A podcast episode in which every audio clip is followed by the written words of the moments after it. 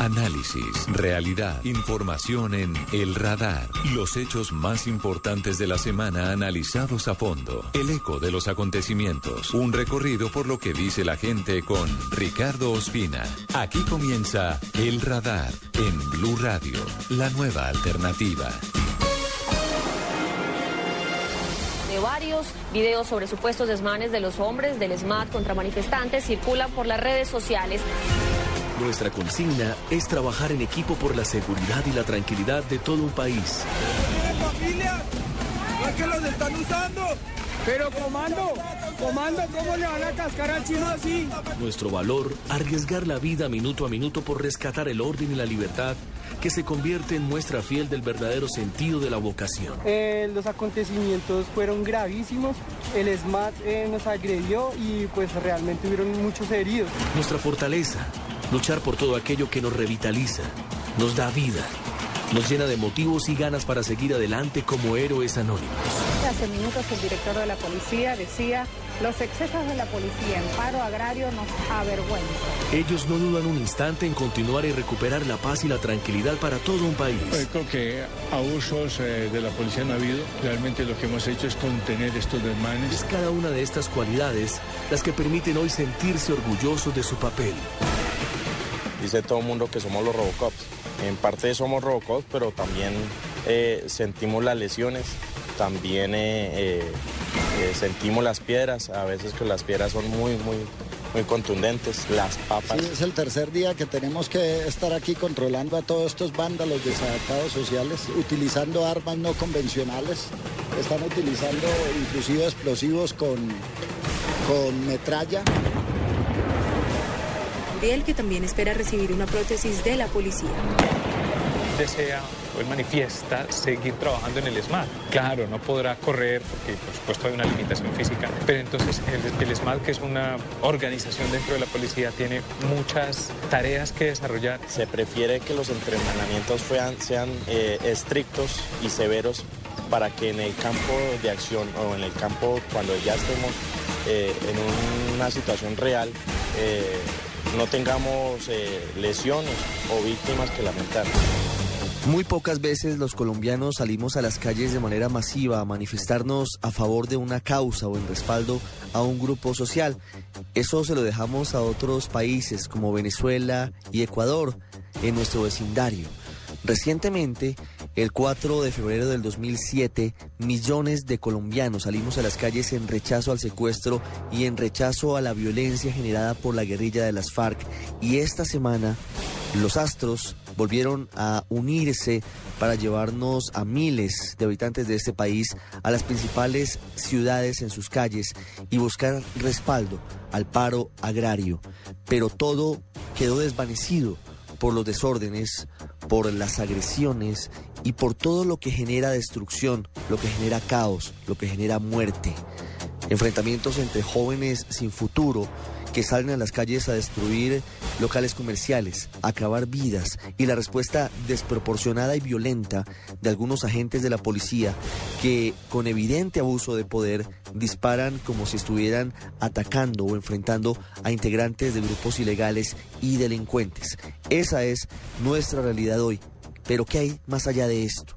Las historias de los muertos en las protestas, las historias de los policías heridos en las manifestaciones y por qué nos estamos llevando a esos extremos en los que aparentemente los jóvenes crecen sin un futuro definido. Soy Ricardo Espina, los invito a que ustedes estén en el radar.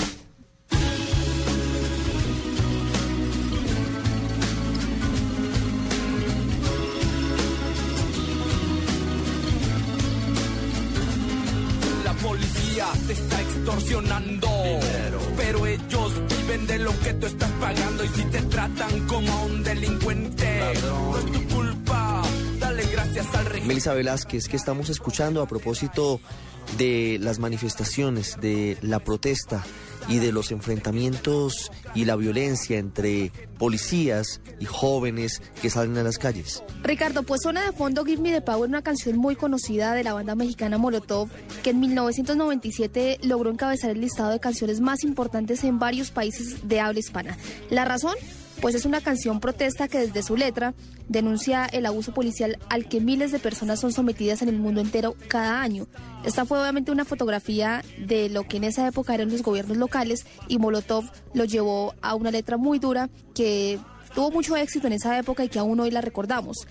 Es un rechazo a los gobiernos corruptos, a la burocracia y una exigencia a la solución pronta de los problemas sociales como por ejemplo el hambre, la injusticia, la falta de educación y toda clase de problemas que generan como en este momento en Colombia unas crisis sociales muy complicadas de solucionar. Esto es Give Me the Power, una canción de Molotov de 1997 y suena aquí en el radar.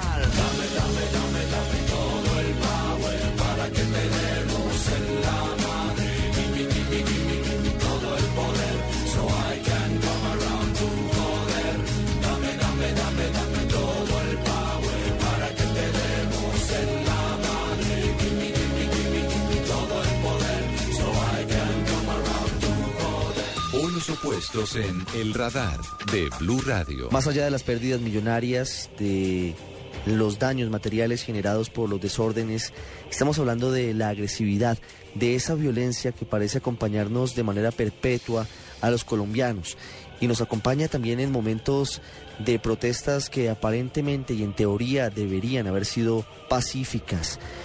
Lo que pasó en Bogotá se empañó absolutamente por la muerte de dos personas y las heridas de otras 200. Uno de esos fallecidos era un joven de tan solo 18 años, recién cumplidos, con sueños, con dificultades, pero sobre todo con la posibilidad de aportar algo al futuro de nuestro país. Se llamaba Johnny Velasco y con nosotros está su papá, don José. Lamentamos mucho lo sucedido con su hijo en las últimas horas en el Suba. Gracias, muy amable. Don José, ¿cómo ocurrieron las cosas? No, lo que ocurrió fue que la, la, está todo revoltoso. Entonces el muchacho salió a la casa por ahí a, a mirar y, y, cuando, cuando, cuando llegó a la esquina, un policía le pegó un tiro en la cabeza. ¿En qué barrio viven ustedes? Ahí en Tibau, Universal. Ahí en Suárez. Johnny salió a ver, no estaba participando de, de las manifestaciones. No, señor, él salió a la casa, dejó la maleta abajo y y no hizo cinco minutos. Más de una hora fue llegar a la, a la, esquina y le pegaron el tiro. ¿Cuántos años tenía Johnny? 18, cumplió el 17 de agosto. 18 años recién cumplidos. Sí, ¿Qué quería hacer él en la vida? ¿Qué quería estudiar? ¿Qué, cómo, ¿Cómo veía su futuro? Bueno, muy bueno. ¿Qué me quedó decir? Estudiar y, y, y si le gustaba la, mucho el, el sistema. ¿Le gustaban los sistemas? El sistema, sí, señor. ¿Y qué pasó? ¿Cómo saben ustedes que fue un policía el que disparó el arma que lo mató? Por todos los testigos que hay. Hay muchos testigos que estaban ahí, los, los, los, los, muchachos que estaban ahí se dieron cuenta que inclusive el policía como que se se, se, se, se decae y se cambió, se cambió el chaleco. ¿Y estaba uniformado cuando disparó? Claro, sí. Pues yo creo que ellos fueron los porque no, no, no, no hecho estaban estaba tanta trifulca, pues entonces él no, no, no, tenía con qué, con qué defenderse, entonces el rol, la, la pistola la pregunta. Por ahí aquí tenemos los castillos de la pistola, un poco de castillos de aquí la pistola, la pistola. La tenemos por acá guardada. ¿Tiene la pistola? Sí, señor. Don José, es un momento muy doloroso, por supuesto, su familia está en la situación más difícil. Se habla de la posibilidad de que, de que su hijo hubiera participado en, en, los desórdenes y todo lo demás, como le estaba comentando. ¿Usted qué va a hacer frente a esas versiones que, que se están manejando por parte de, de algunas autoridades? No, que, que, que, no estaba participando en eso. Él no estaba participando porque hay testigos, todo, mejor dicho, toda la cuadra está testigo. Que incluso los vecinos no, pero es que el Trump se dejó la maltita y salió cuando a los cinco minutos dijeron, no, que mataron a un muchacho, que mataron a un muchacho. Entonces era mi hijo. ¿Y él estaba estudiando bachillerato? Sí, estaba estudiando bachillerato, señor. ¿Cómo va usted a, a, defender a la memoria de su hijo? Es decir, ¿cómo va a negar ante, ante quienes digan lo contrario que él no estaba participando en los desórdenes, que no era uno de los vándalos que estaban acabando con los locales? No, no, no, no por, por, por los testigos. Lo importante son los testigos. Y aquí, en, en el barrio, hay muchos testigos eh, que, que pueden, pueden justificar todo eso. ¿Cómo era Johnny como, como hijo, como hermano? ¿Cómo era él en familia? Especial, especial ese muchacho. Aunque digan que no hay muerto, no hay muerto malo, pero ese muchacho que era mi, era mi último hijo, que venga, y que, que, que, que todo el ¿Era el menor? Sí, señor. El, el teléfono que se me va a cortar, en un caso si se corta, cualquier cosita me llama por la... Me tengo que mañana porque se que llegue a la casa a cargarlo. Está que se me descargue el celular, que tenido mucha llamada hoy. Como salí temprano en la casa. Don José, claro que sí. No, solamente quería compartir estos minutos con usted para expresarle nuestro sentimiento de condolencias y esperamos que no quede impune, que no quede Sí, sin señor, no, esclarecer no, este, no, esta muerte. casualmente eso. Ya estamos aquí en la fiscalía moviendo todas esas cosas. Que no puede quedar, no puede quedar impune la muerte de Michelle. Usted está en el radar en Blue Radio. La otra cara de la moneda es la de los agentes de la policía, obviamente de aquellos que se ciñen a la ley, no los que cometen abusos. Uno de ellos nos cuenta la forma en la que fue agredido en Soacha en las protestas de los últimos días. Yo soy el teniente Walter Ortiz, comandante de la sección del ESMAD. Para el día 29 de agosto del presente año me encontraba atendiendo una manifestación de orden público en el municipio de Suacha. Fue necesaria la intervención del grupo debido a que la alteración ya estaba demasiado fuerte. Estaban haciendo desórdenes en el municipio, dañando locales. Ya se había salido de las manos la marcha pacífica por la cual había iniciado.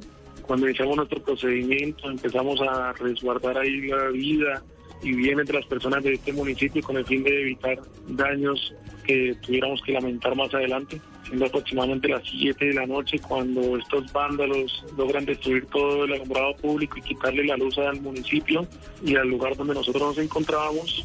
Fuimos atacados de una manera indiscriminada y brutal por estos sujetos con un armamento no legal, como lo son los fusiles tipo Galil, los cuales no son sino reglamentados para las fuerzas militares. En ese momento salimos tres compañeros lesionados. Fue necesaria nuestra evacuación de inmediato de ese lugar. Seguimos siendo atendidos por policías ahí, enfermeros nuestros, por la misma comunidad que rechaza este tipo de ataques, que estaba a favor nuestro, ayudándonos a evitar este tipo de confrontaciones, ya que se acabaron estos actos vandálicos en ese municipio en las horas de la noche. Pues nos encontramos en el hospital central ahí, esperando valoraciones médicas y cirugías para salir bien, gracias a Dios. Compañero nuestro que se encuentra un poco delicado porque un, la herida la recibió a la altura de la femoral, de la pierna y comprometió estas arterias y comprometió el hueso. Ahí se está tratando de hacer varias intervenciones con el fin de evitar cualquier riesgo y con el fin de estabilizarlo. Nosotros dos estamos un poco más estables, las heridas no fueron tan graves. Estamos esperando parte médico porque las ojidas todavía se encuentran en nuestro cuerpo para ver en qué momento podemos ser intervenidos en cirugía y estar un poco mejor. Así lo detectó el radar en Blue Radio. Pero ¿cuáles son las causas que llevan a que una manifestación pacífica que tenía todos los ingredientes para sentirse como una voz de apoyo total de los colombianos a los campesinos que llevan varios días en paro se convierte en una batalla campal y se convierte en el escenario de una reacción en cadena, sobre todo de algunos jóvenes que destruyen, que cometen actos vandálicos y que generan muertos y heridos.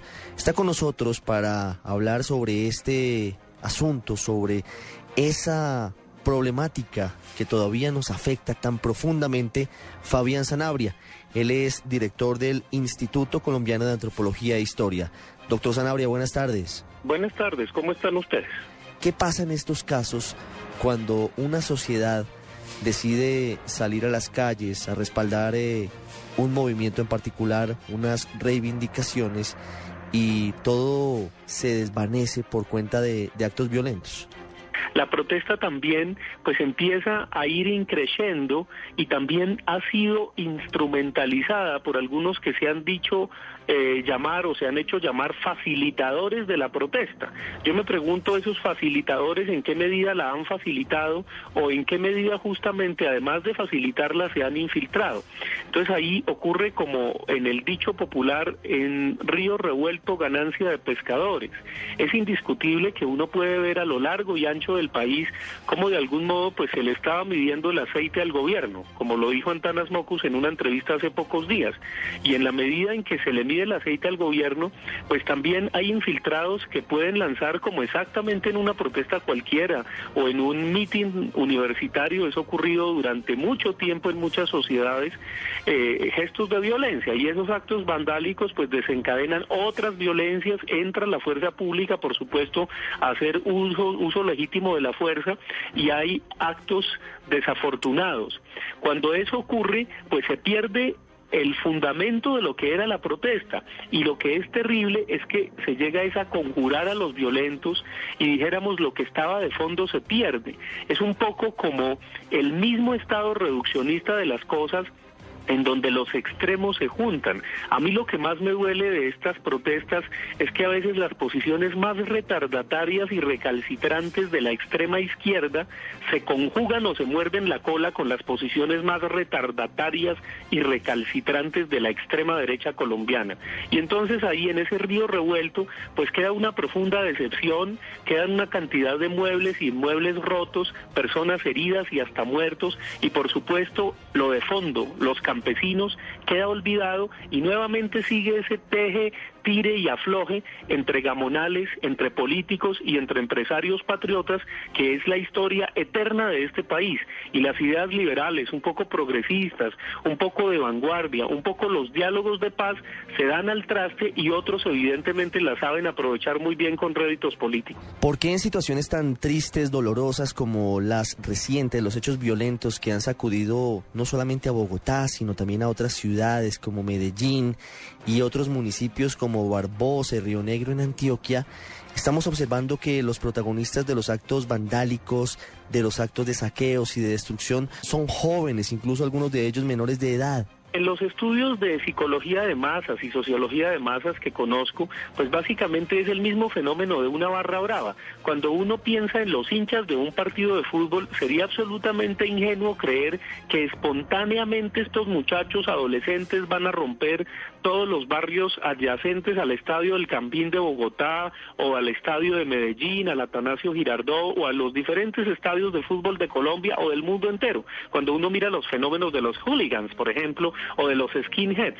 Evidentemente estos muchachos tienen gente que los comanda, que los ordena, pero sabe muy bien cómo se liberan ciertas pulsiones y pasiones. Esas pasiones y pulsiones que se liberan en estos adolescentes generalmente corresponden a un imaginario de muchachos que no tienen la figura paterna o que se rebelan contra ella y entonces quien va a ocupar el rol de la figura paterna es en este caso el Estado, es en este caso la fuerza pública, es en este caso la propiedad privada y entonces entonces la única consigna es, destruirla. ¿Qué nos falta para salir de, de esa situación y de ese estado de, podríamos decir, infantilismo o falta de madurez en la protesta para poder llegar a grandes logros y grandes eh, objetivos alcanzados como por ejemplo el primer paso que se dio cuando el gobierno tuvo que retirar hace tal vez un poco más de un año y medio, dos años, la controvertida reforma a la educación superior con una actuación pacífica de los estudiantes universitarios. A esta sociedad lo que le hace falta es sociedad civil. Construir una sociedad civil es pasar de una moral rural gamonal que entiende mal el campo y que explota al campesino y que es terriblemente hipócrita a una moral o a mejor a una ética urbana civil. Y cuando hablo de ética urbana civil, no estoy anulando el campo, no, ni más faltaba. La mayoría de este país, la mayor parte de este país es de origen rural y hay centros comerciales pequeñitos y grandes. Pero justamente cuando hay grupos distintos, cuando se respeta la diversidad, cuando se escucha al otro, cuando en una democracia la protesta es un mecanismo válido para hacer que un gobierno, cuando se está equivocando, está siendo muy acelerado, retire sus propuestas o simplemente adecúe sus giros en el timón que es conducir un barco pensando en el Estado colombiano, pues evidentemente eso es signo de una democracia madura. Desgraciadamente somos muy patrioteros y aún esto es signo de que somos república bananera. Cuando uno ve las protestas en Europa, en eh, países del norte que son organizadas, que evidentemente se puede decir todo lo que usted quiera contra el contrincante, pero de la manera más civilizada posible, pues nos hace falta una política de civilización, nos hace falta madurar. Este país es un país inmaduro, es un país biche, pero con el agravante de que se voló de la correccional y ha apuñalado a otros peladitos. Entonces, en la medida en que no aprendamos eso, vamos a estar condenados a seguir repitiendo esta eterna historia y a seguir evidentemente lamentándonos de aquella situación tan terrible en donde van a primar las ideas fundamentalistas y recalcitrantes de derecha y de extrema izquierda.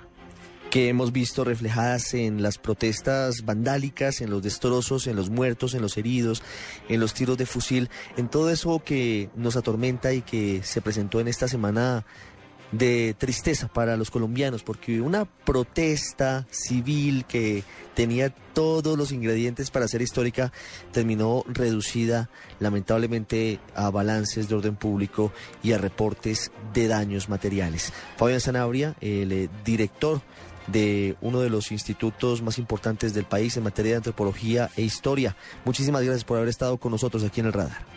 Con todo gusto, un abrazo y ojalá aprendamos de nuestros errores, ojalá algún día efectivamente la sociedad colombiana sea una sociedad más madura y más democrática. En el radar de Blue Radio, lo que dice la gente.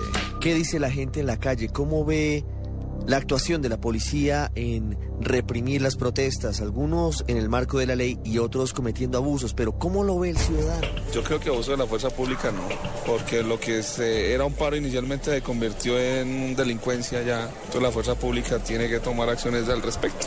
Yo creo que ha habido abuso de, de parte y parte para la situación que se está presentando. Sí, claro, porque por ahí me han enviado varios videos, se ve como golpear a esa gente, como le disparan con esas bombas lacrimógenas y que se les explotan en las manos y le parten las extremidades y eso tampoco es para que lleguen a ese punto. Eso es lo normal en la fuerza pública, ¿no? Usar la fuerza y más tratándose de un justo reclamo de los campesinos y de toda la parte obrera del país. El tema de los abusos es, es, complicado porque la fuerza pública también está haciendo su trabajo, ¿ves? Entonces también si los agreden, pues ellos tienen que responder. Y hay muchos videos que, que muestran eh, ese uso de la fuerza que también debe ser investigado y, y condenado eh, esta persona. La policía estaba como protegiendo y los manifestantes, algunos los agredieron a piedras, o sea, los, los provocaron. O sea, en lo que yo he visto no ha habido abusos. Hay mucha gente infiltrada dentro del paro que está delinquiendo, entonces es complicado definir cuál de los dos tiene la razón en el momento. Condeno también el uso de esta fuerza de, de, nuestro, de nuestra policía, nuestros militares. No podemos seguir así con esta situación. Ya regresamos con El Radar.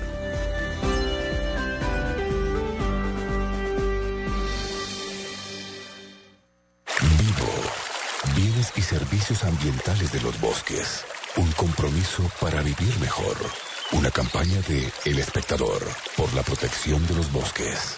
Con el respaldo de Caracol Televisión y Blue Radio. Continúa El Radar en Blue Radio, la nueva alternativa. La Cancillería reveló hoy que más de 19 mil colombianos pagan penas de prisión en cárceles extranjeras. Me maltratan psicológicamente diciendo que, que sí, que tú eres colombiano, tú tienes que saber sobre eso. Yo, hermano, yo no llevo nada. En su mayoría están acusados del narcotráfico. Al momento tenemos aproximadamente 754 ciudadanos colombianos que están privados de la libertad, de los cuales aproximadamente 250 han sido ya sentenciados. El maltrato es por lo menos que ellos no tienen una buena salud. Y nos han dejado condenados en estos lugares que o sea, son bodegas humanas. Mi marido mío ha estado muchas veces enfermo y me decía que no le estaban dando medicamento. La vida pierde toda dignidad, pierde todo sentido.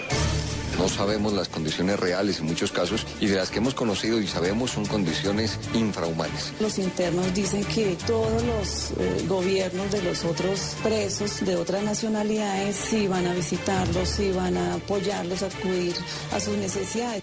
Llevo ya dos años sin sentencia. No sé si por la cooperación en este país valga uno estar en este sitio. En los últimos meses murieron tres colombianos en cárceles de Panamá y que cumplían con todos los requisitos para ser repatriados. Dicen que fue por narcotráfico, que por droga. Pero en sí nosotros no sabemos nada porque lo único que sabíamos era que éramos unos simples pescadores. Hágame ese favor usted para que me trasladen a Colombia, morir allá en mi tierra siquiera. Les hacen daño no solamente físico, sino que les quitan y les queman sus pocas propiedades personales. Yo aquí no casi no me vienen ni a ver, no ve que esos no dan esos permisos allá. Las autoridades informaron que los detenidos son de nacionalidad colombiana y boliviana y que para introducir la droga empleaban mulas que viajaban en avión hasta Bolivia y traían la sustancia estupefaciente tragada en bolas. Nosotras queremos que el presidente se ponga la mano en el corazón, queremos que él nos ayude con la repatriación. Condena en China. 95 colombianos pagan o esperan condena y cuatro de ellos hacen fila en el pabellón de la muerte. Las ejecuciones allá se realizan o por disparo en la nuca o en la cabeza o inyección letal. Seis colombianos y seis cubanos fueron detenidos tras un operativo. Una denuncia permitió detectar a dos hombres de origen colombiano que traficaban drogas en la comuna de Providencia. No tienen definida su situación jurídica y no tienen, por supuesto, apoyo a los consulados en cuanto a asistencia jurídica se trata. Hijos de los grandes cárteles colombianos. En algunos países exigen que haya cumplido las tres cuartas partes de la condena, en otros países excluyen algunos delitos, o sea que la situación legal del colombiano depende claramente de cada convenio que ha firmado Colombia con ese país. Entonces uno sufre aquí en esta cárcel. Usted sabe que la tierra de uno es tierra de uno, pero uno en otra parte no vale nada. Cerca de 18.000 familias colombianas afrontan un drama serio y es que sus seres queridos están detenidos en cárceles fuera del país. Los momentos más dramáticos se viven en algunas zonas del mundo en las que las costumbres, el idioma e incluso las leyes son muy diferentes a las nuestras. Por una u otra razón, estos compatriotas han tropezado y han cometido delitos, pero en algunas zonas del mundo, como la China o como Qatar, incluso por esos errores que en Colombia les podrían dar una pena de 10 años de cárcel, allí les dan la cadena perpetua o incluso les dan la pena de muerte. Los testimonios de sus familias son muy dolorosos y la Cancillería avanza en programas especiales para intentar ayudarlos a ellos y a sus seres queridos. Así lo detectó el radar en Blue Radio. Luis Pérez es un colombiano de 54 años de edad. Cometió un error. Decidió viajar a la China con eh, droga en su equipaje. Lleva seis meses detenido y está condenado a pena de muerte. Su historia, su drama, su dolor, nos lo cuenta Diana, su hija. Bueno, mi papá se encuentra condenado en China a pena de muerte con suspensión a dos años. Hace seis meses y medio lo le hicieron la detención en, en Shanghái y hace dos meses le dieron la condena. Eso pues ha sido muy complicado y difícil de asimilar porque pues mi papá se dedicaba acá en Colombia a trabajos de agricultura es, y nunca en su vida había trabajado con negocios ilícitos o con drogas o ese tipo de cosas, o sea que ha sido muy difícil de asimilar por ese lado. Nosotros no entendemos qué pasó con mi papá, no podemos hablar con él, lo tienen pues totalmente aislado hasta que no lo trasladen a una cárcel, entonces no hemos tenido comunicación con él, la única comunicación pues que hemos tenido ha sido con el cónsul. Entonces como partiendo de todo esto, digamos que yo soy la buena persona que es mi papá, tuve la iniciativa pues de comenzar a unir gente, a unir las personas que estábamos en la misma situación. En primer lugar, porque para mí fue una situación muy difícil y yo quería pues saber cómo las otras personas pues habían hecho, qué habían hecho, qué habían adelantado las, las personas que estaban en mi misma situación, porque pues en, China las condenas son demasiado estrictas y, y, allá es pena de muerte y cadena perpetua, entonces yo comencé a buscar a las personas creé pues un Facebook que se llama así a la repatriación, creé pues un Twitter, creé pues todas las cuentas para estar como en contacto con las familias y pues digamos gracias a Dios fue que pude contactarlas a muchas de ellas, me imagino que me faltarán más, pero hemos hecho recolecciones de firmas, de hecho llevamos 12 mil firmas recolectadas para la misma causa que es una repatriación para los condenados en China, tanto a pena de muerte a cadena perpetua, y pues los demás condenados. Eso es lo que nosotros buscamos, pues, en, digamos, en la causa que inicialmente fue creada por mí. Ahora, pues, todo, digamos, yo he hablado con las familias y, y me duele mucho más cuando hablamos y, definitivamente la mayoría, o sea, yo puedo decir que el 97% de las personas con las que yo he hablado dicen, primero no sabían absolutamente nada de un viaje, así como yo, por ejemplo. Entonces, la mayoría de casos van por el mismo lado. Y la mayoría de casos son del eje cafetero, más de esa región pues de, Pereira, entonces fue la consecuencia de su desesperación, de no tener trabajo, de, de que digamos que en el caso de mi papá los cultivos todos se les dañaran, tomó la decisión y, bueno, y ahora estamos pagando unas consecuencias bien complicadas, o sea, digamos, allá las penas son muy estrictas y uno, uno ni siquiera puede hablar con ellos y yo creo que es lo más difícil. Entonces, pues nosotros nos unimos pues para pedirle al gobierno nacional que establezcan pues un tratado bilateral. Es simplemente tratar de gestionar por lo menos y hacer todo lo posible para que, que la República Popular China pues quiera hacer el tratado. El cónsul sido una persona súper colaboradora conmigo y eso sí lo tengo que decir. O sea, lo visita cada mes, le lleva mis cartas, pues yo le escribo mucho para que tenga que leer, porque en este momento está solo en una celda con ocho personas de otras nacionalidades que no sean colombianos, para que no hablen entre ellos. Yo dijera, yo me voy mañana para la China y voy a, a ver a mi papá como sea, pero no me dejan, porque es que no podemos. Ya cuando lo trasladen a una cárcel, vamos a poder hablar con él, pero cada mes es a través de un vidrio, uno no lo puede abrazar, uno no lo puede besar. Quisiera poderle decir que estamos acá con él, que vamos a hacer todo lo posible porque él vuelva o por lo menos pues porque le conmuten la pena rápido y pues no la ejecuten así esa condena tan fuerte de pena de muerte con suspensión a dos años. Usted está en El Radar, en Blue Radio. En medio del dolor y la angustia, otra familia colombiana tiene un consuelo en medio de todo.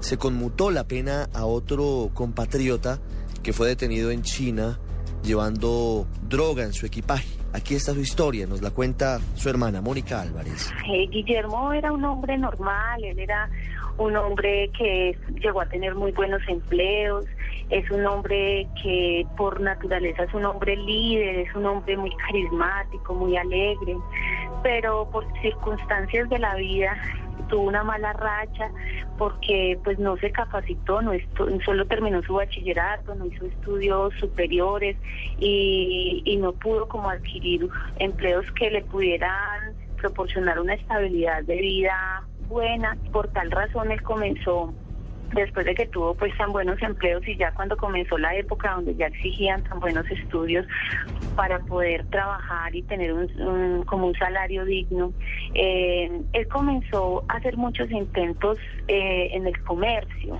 en las cuales fracasó en, diversas oportunidades y comenzó con un revés de fortuna muy grande, comenzó a, adquirir muchísimas deudas, comenzó como a, llenarse de problemas, esto desencadenó también problemas a nivel familiar, con su esposa, con sus hijos, de tal manera que también se separó y, y fue comenzando a adquirir problemas por un lado, por el otro, de toda índole, problemas emocionales, problemas económicos. Él estaba viendo en Medellín, resultó acá en Manizales, pues tratando como de ubicarse mejor, hasta que adquirió un empleo en el centro de la ciudad de Manizales, en un billar como garitero, pues era, era muy duro para él porque él estaba acostumbrado a tener otra clase de trabajos, pero con el paso del tiempo, como que esas deudas que él ya tenía adquiridas le fueron cogiendo ventaja, ventaja, hasta que tomó la decisión de como de, mirar otra alternativa, que, que él no sabía ya ni qué hacer. Y bueno, y como ustedes saben que en un billar más del centro de la ciudad, un billar muy grande, entra muchísima gente. Me imagino que, que alguien vio esa necesidad que él tenía y le hizo la fatal propuesta de viajar a China con droga para, para poder salir de todas sus, sus, deudas y de todas sus angustias, sus desesperos, porque él estaba muy desesperado. En este momento él está condenado a, a cadena de perpetua después de haber estado condenado a pena de muerte. Él estuvo a pena de muerte y hasta hace poco cambiaron la decisión porque miraron que él era un hombre que no tenía antecedentes penales y que pues ha, sido un hombre con un excelente comportamiento allá en la prisión y, y, él nunca ha sido un delincuente. Lo que nosotros exigimos es que de pronto sea mm, como rectificada esa condena y que lo puedan evaluar con la con la pena de acá de Colombia porque él, él es colombiano, así que yo pues pido al gobierno que nos que nos ayude porque no somos nosotros solos, somos cantidad de familias que estamos pasando en este momento por esa situación, que miren la, la problemática desde el principio, que comiencen las autoridades a tomar medidas desde el principio para que no, no se siga dando esto que por favor nos ayuden a que este tratado de repatriación se pueda lograr, se pueda dar para que ellos puedan estar más cerca de todas sus familias.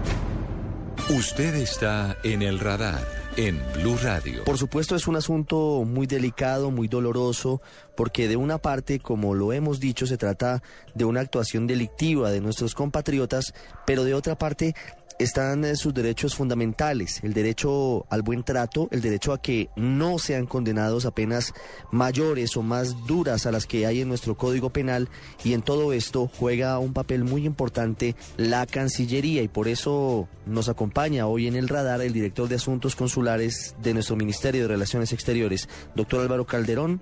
Muy buenas tardes. Muy buenas tardes a ustedes, ¿cómo están? Doctor Calderón, ¿cómo actúa la Cancillería en estos casos tan complicados de compatriotas que han cometido delitos en países muy lejanos, con culturas muy diferentes, con idiomas completamente extraños y en los que las penas incluso representan la posibilidad de ser condenados a muerte? Bueno, ya le cuento.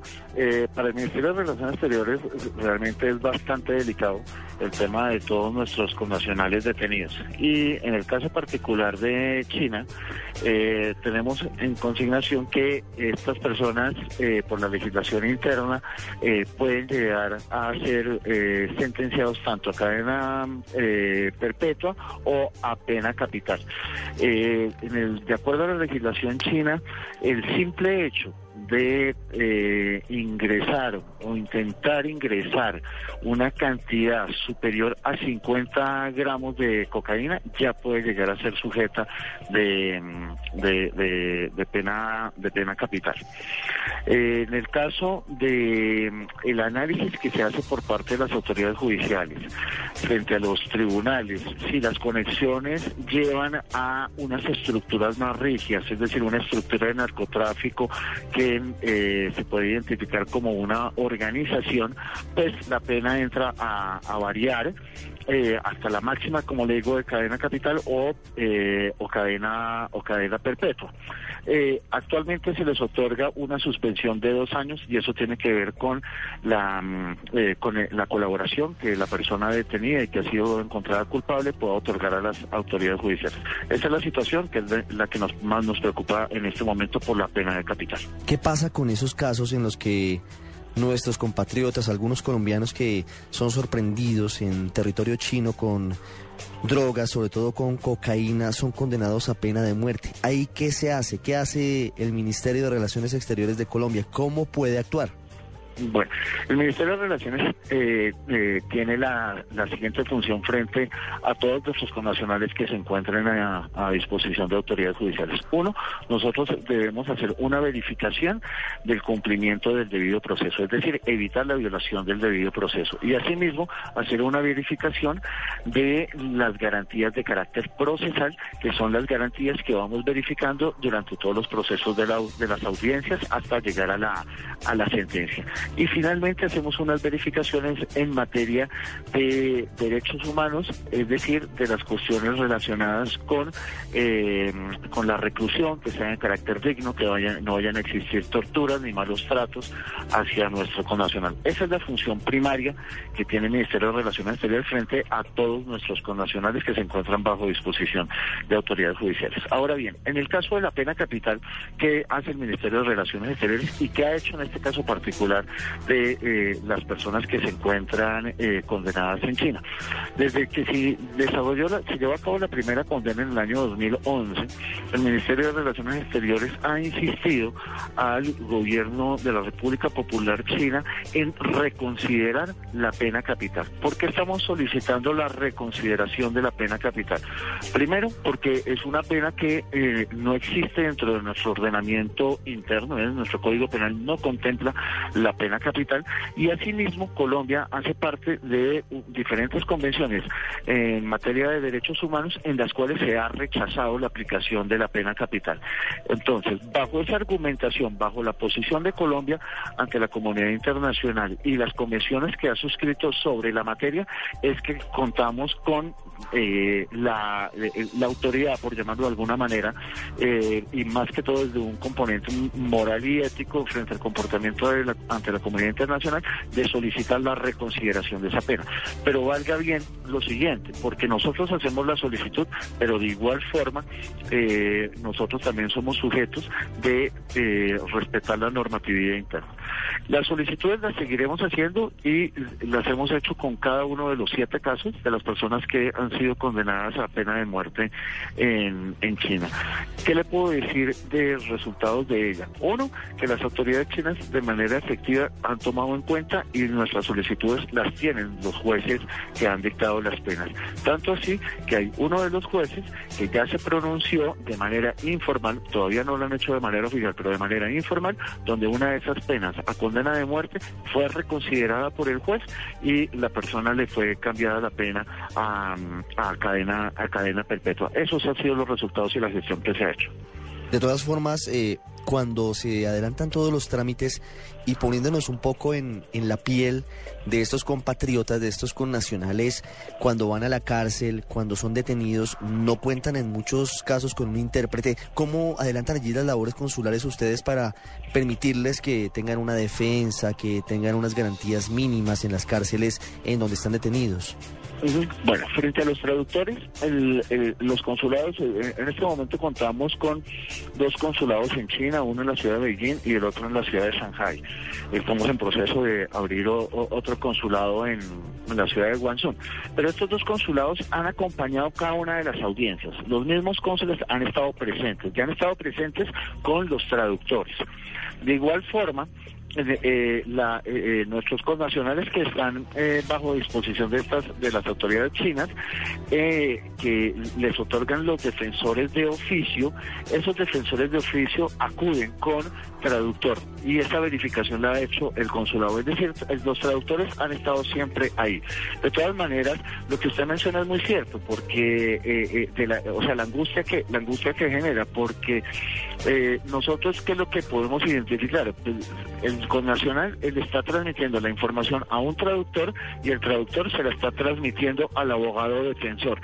Es decir, que eh, la y lo, y lo que ellos nos, nos han dicho nuestros connacionales es que ellos no están totalmente seguros si realmente el traductor está transmitiendo la información en el mismo sentido que ellos la, que ellos la, están haciendo. Y es una angustia que es totalmente normal y por eso es que los traductores del consulado han acompañado esos procesos también. ¿Alguna línea telefónica o algún correo electrónico para comunicación permanente? Claro que sí, cualquier duda que exista, por supuesto. El Ministerio de Relaciones Exteriores cuenta con el centro de atención eh, al ciudadano. Se pueden comunicar telefónicamente desde Colombia al 381-4000, donde recibirán todo tipo de información. Si tienen dudas sobre alguna propuesta que alguna persona les esté haciendo o, de algún trabajo o algo así, eh, que tengan dudas, por favor se comuniquen con nosotros. Para poder recibir asistencia de carácter consular de igual forma en esa línea telefónica o ingresando a www.cancillería.gov.co, Centro Integral de Atención al Ciudadano, y ahí pueden tener atención por vía chat, eh, correo electrónico, eh, por video y telefónica 24 horas desde cualquier parte del mundo. Doctor Calderón, muchas gracias. Muy amable usted y un feliz día. Usted está en El Radar, en Blue Radio.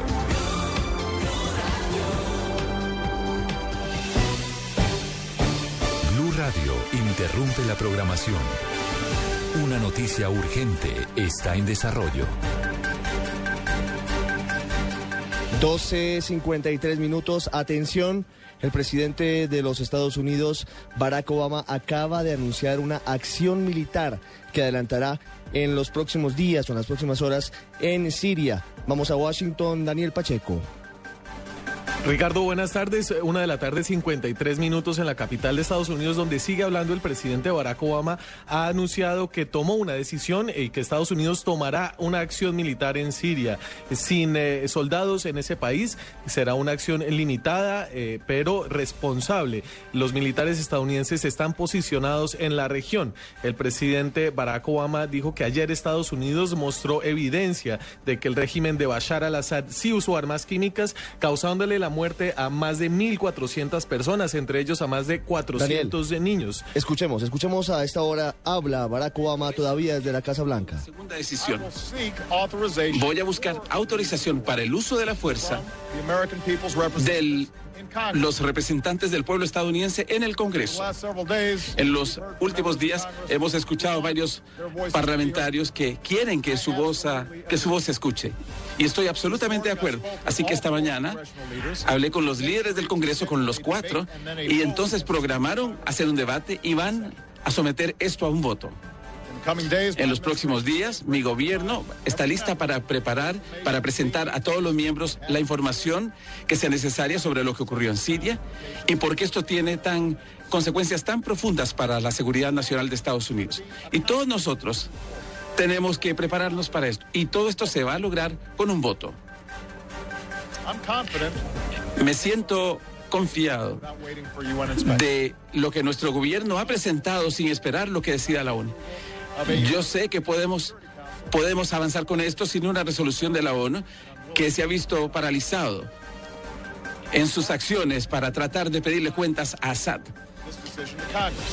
Me siento confiado de que estamos llevando esta decisión al Congreso. Y nos da fortaleza por lo que ha ocurrido en Londres con la resolución que se presentó en el Parlamento británico. Incluso aunque el primer ministro estaba de acuerdo en tomar acciones, y aunque yo tengo la autoridad para realizar este tipo de acción sin la autorización específica del Congreso, sé que el país será más fuerte si tomamos esta medida y nuestras acciones serán más efectivas. Debemos que tener este debate, porque los temas son demasiado, demasiado importantes para pensar que esto es algo normal. Esta mañana John Boehner, Harry Reid, Nancy Pelosi estuvieron de acuerdo en que esta era la mejor manera de hacer las cosas. El país se ha enfrentado a cosas tan difíciles como lo que es enfrentar, hacer uso de, la fuerza militar. Respeto las opiniones por aquellos que piden cautela, especialmente en momentos en que el país está surgiendo de un momento de guerra. Y a mí, yo estoy aquí en la Casa Blanca porque en parte prometí que eso iba a terminar. Pero tenemos que tomar acciones decisivas ante este acto abominable. Y debe haber un costo si no hacemos algo. Y entonces aquí está la pregunta que le planteo a todos los miembros del Congreso y a los miembros de la comunidad internacional. ¿Qué, mensaje estaremos dando si un dictador puede matar a cientos de, de niños a la muerte y no pagar ningún precio? ¿Cuál es el propósito de un sistema internacional que hemos construido sobre, y que prohíbe el uso de armas de este tipo que, ha sido ah, aceptado por un gran porcentaje de las naciones del mundo y que ha sido aprobado por el Congreso de Estados Unidos y que no se ponga en práctica. No cometan errores. Esto tiene más implicaciones más allá de la guerra química.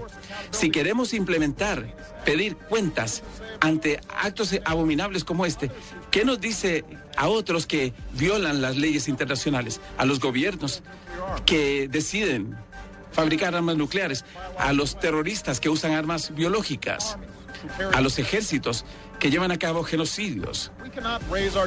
No podemos criar a nuestros hijos en un mundo así si no cumplimos con lo que estamos diciendo, los valores que nos definen, que predicamos. Así que, así como estoy llevando este caso ante el Congreso, voy a enviar este mensaje al mundo. Aunque los inspectores de la ONU aún tienen que investigar, vamos a insistir en que aquí no se trata solo de investigar, sino que hay que enfrentar esta crisis. No espero que todas las naciones van a estar de acuerdo con la... 12 del día, 58 minutos. Lo que acaba de anunciar el presidente de los Estados Unidos, Barack Obama, desde la Casa Blanca, es que ha tomado la decisión de adelantar una intervención militar en Siria, luego del uso de armas químicas, según dice él, por parte del gobierno de Bashar al-Assad en contra de algunos eh, rebeldes en barrios de Damasco que han dejado más de 1.500 muertos, entre ellos mujeres y niños. Daniel Pacheco, en la capital de los Estados Unidos, tal vez lo más importante del discurso es que irá al Congreso a exponer sus motivos y a pedir el respaldo del legislativo para proceder al ataque que en todo caso se supone sería a través de barcos desde el Mediterráneo. Sí, Ricardo, el Congreso de Estados Unidos está actualmente en receso hasta el próximo martes. El lunes es festivo en Estados Unidos. Eh, no sabemos si se van a reunir antes de eso. Sin embargo, parece que el presidente Barack Obama ha tomado la decisión de solicitar un voto en eh, las dos cámaras para autorizar la acción militar en Siria.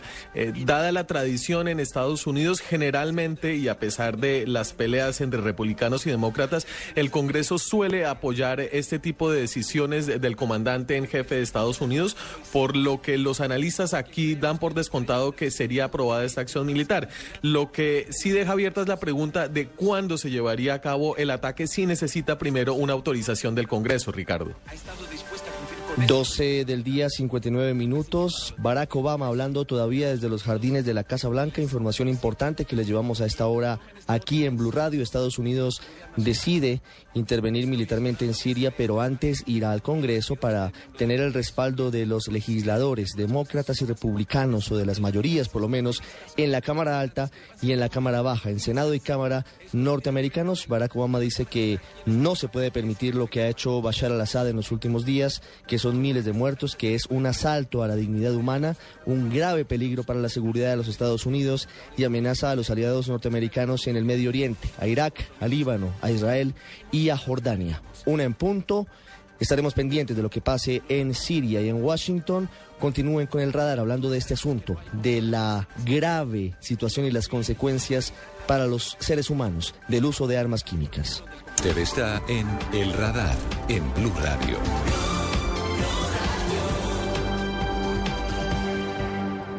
Es cierto que se han empleado armas químicas en Siria.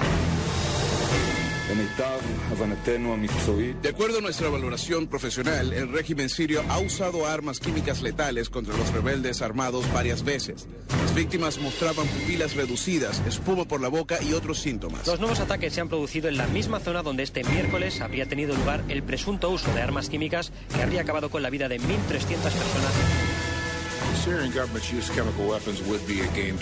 Si el gobierno sirio usara armas químicas, cambiarían las reglas del juego. El presidente Obama dijo que es una línea roja. Estados Unidos junto a Israel tenemos ya preparadas opciones frente a las distintas contingencias. Hama, Homs, Al-Safir y Palmira. Estos son los lugares en los que se sospecha que Siria fabrica armas químicas y biológicas. El uso de armas químicas por cualquier lado, en cualquier circunstancia, es una violación del derecho internacional de la ONU. Of international law. What do you do when somebody violates the law? Uh, the law? You fight against it. ¿Qué hace uno cuando alguien viola la ley? Lo combate, lo detiene. Los sirios deben asimilar que lo que hacen infringe la ley internacional y hace peligrar nuestras vidas. Por ello, no permaneceremos indiferentes y decirles hagan lo que les plazca. Friend, and tell them do what you want. Si esas armas químicas fuesen lanzadas por Siria a bordo de misiles, cinco países estarían al alcance de Damasco. Turquía, Irak, Jordania, el Líbano e Israel. Para hacernos una idea, el gas sarín es 500 veces más mortal que el cianuro.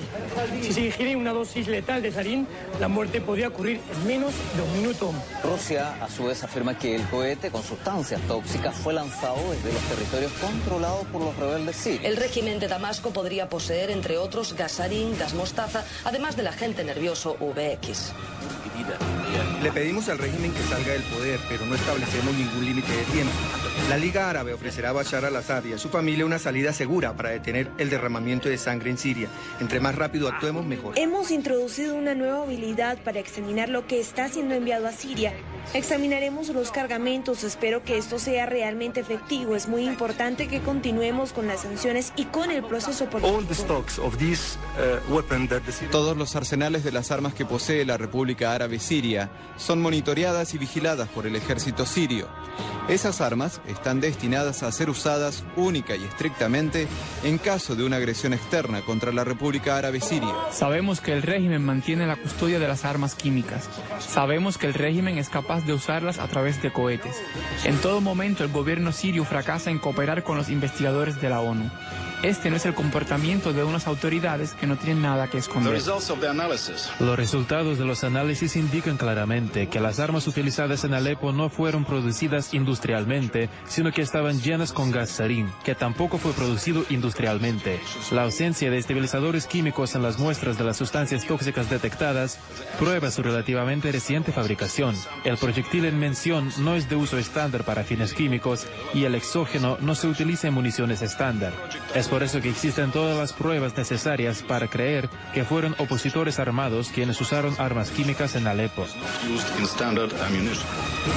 Cerca de 1.500 personas muertas, asfixiadas, envenenadas, carbonizadas en Damasco por cuenta del régimen del presidente sirio Bashar al-Assad han abierto la puerta para que la humanidad esté a puertas de un nuevo conflicto que podría ser internacional.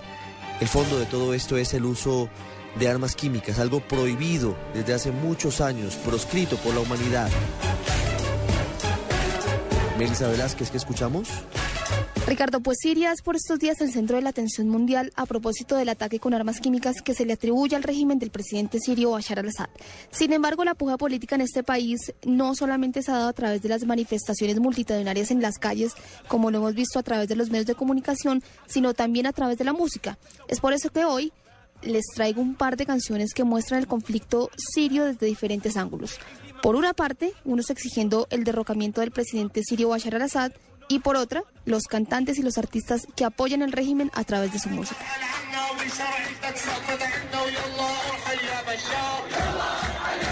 Esta canción que suena de fondo, Ricardo, se titula Yala Irak Yabashar, que en español se podría entender algo así como Vete Bashar Vete, y se convirtió en un himno rebelde durante los primeros meses del levantamiento popular que lleva más de dos años intentando derrocar al presidente Bashar al-Assad. El hombre al que se le atribuyó la autoridad de esta canción se llama Ibrahim Kushow y fue encontrado muerto en un río de la ciudad de Hama en julio de 2011. Según los residentes de la zona, las fuerzas del ejército sirio lo habrían arrestado, lo degollaron y le cortaron las cuerdas vocales por haber inventado esta arenga que escuchamos de fondo. Pero como las ideas no se matan matando personas, Ricardo, Omar Oferendum, que es otro artista sirio, inventó una canción que se llama justamente Siria y fue inspirada en la canción de Ibrahim Kwashow, en donde también exige la renuncia del presidente Bashar al-Assad. Escuchemos.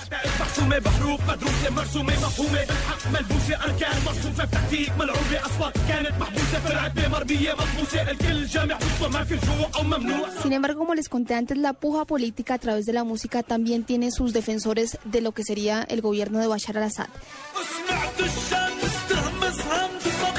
En esta ocasión el cantante Ali Aldeg nos trae esta canción que se llama Good Morning Syria, uno de los temas musicales que el gobierno sirio ha llevado a los canales estatales de televisión para promocionarlo, para que a través de videos muy dinámicos de canciones que hacen alusiones a batallas, se sume el apoyo al actual gobierno sirio.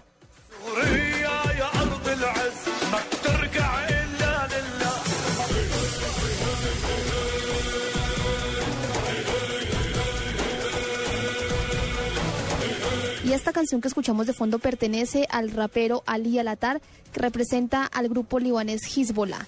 Este hombre es conocido a través de numerosos videos en internet que son dominados por escenas de soldados, tanques y armas que siempre están incitando a la guerra. Your Hand on Your Weapon es una canción que invita a la población a tomar las armas. Ha sido promocionado por el régimen en cadena nacional y es un claro apoyo a la justificación, entre comillas, de la guerra en nombre de la defensa de la nación siria y el levantamiento violento en nombre del líder político sirio Bashar al-Assad.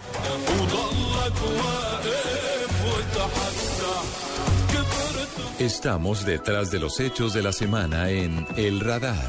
de Blue Radio. ¿Cuáles son las consecuencias de las armas químicas en el cuerpo humano? Nos cuenta un poco más sobre esto Alejandra Salcedo, médica toxicóloga e integrante de la Asociación Colombiana de Toxicología Clínica. Buenas tardes. Hablar sobre accidentes o atentados con armas químicas es un tema muy interesante. Para el caso de los que conocemos como agentes asfixiantes mitocondriales, que son agentes que tienen una letalidad muy importante, estamos hablando del cianuro y del ácido cianhídrico. El cianuro pues es una sustancia que conocemos que es fulminante, que puede generar un paro cardiorrespiratorio en menos de cinco minutos. Otro grupo muy importante son los agentes vesicantes, son los que producen lesiones en la piel. Aquí están las mostazas. La leguicita son armas químicas que lo que generan son ampollas, lesiones en la piel. Otro grupo muy importante son los agentes nerviosos. Son algunos muy conocidos como el sarín, el somán, el taún. Son agentes que producen una parálisis y lo que van a producir son un, síndrome tóxico para el sistema nervioso central.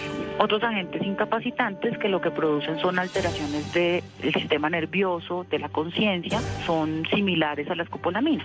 Eh, producen trastornos mentales, entonces la persona queda desorientada, pierde la, un poco la memoria, no se puede comportar de una manera normal y pues eso genera incapacidad. Van a tener desorientación, pueden estar agresivos, agitados, pueden incluso tener alucinaciones, a tener un trastorno en el lenguaje y pues esos también en cuanto al bloqueo de vía como, nacional sustancias bélicas, como sustancias ese bloqueada pues, Moncada de Noticias Caracol. En el radar de Blue Radio, lo que dice la gente.